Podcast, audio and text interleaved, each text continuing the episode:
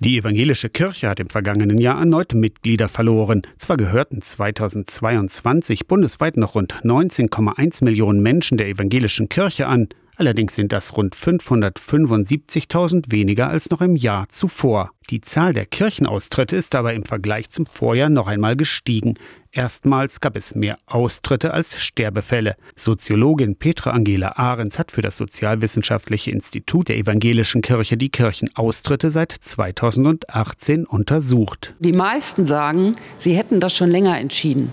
Das ist die große Mehrheit. Und das ist eigentlich etwas, was ich noch viel dramatischer finde, weil solche Anlässe, die tauchen mal auf und dann mal wieder nicht. Aber wenn die sagen, nein, ich habe das sowieso schon länger entschieden, ich habe es nur noch nicht in die Tat umgesetzt, ist das eigentlich ein Punkt, der für uns Kirchen besonders dramatisch ist. Laut der Studie spiele eine Kosten-Nutzen-Abwägung eine wesentliche Rolle beim Kirchenaustritt.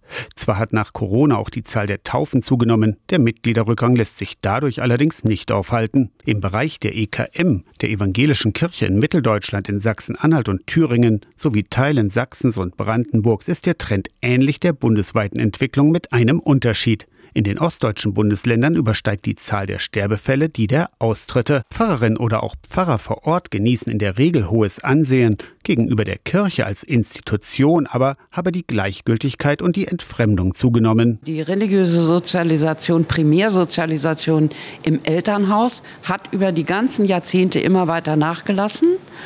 Und eigentlich müssten wir gucken, wie können wir noch mehr bewirken über andere Sozialisationsinstanzen. Kita, Schule, aber auch kirchliche Kinder- und Jugendarbeit. Und ich glaube, dafür müssen wir einfach aus den Kirchenmauern raus. Aus der Kirchenredaktion Torsten Kessler, Radio SAW.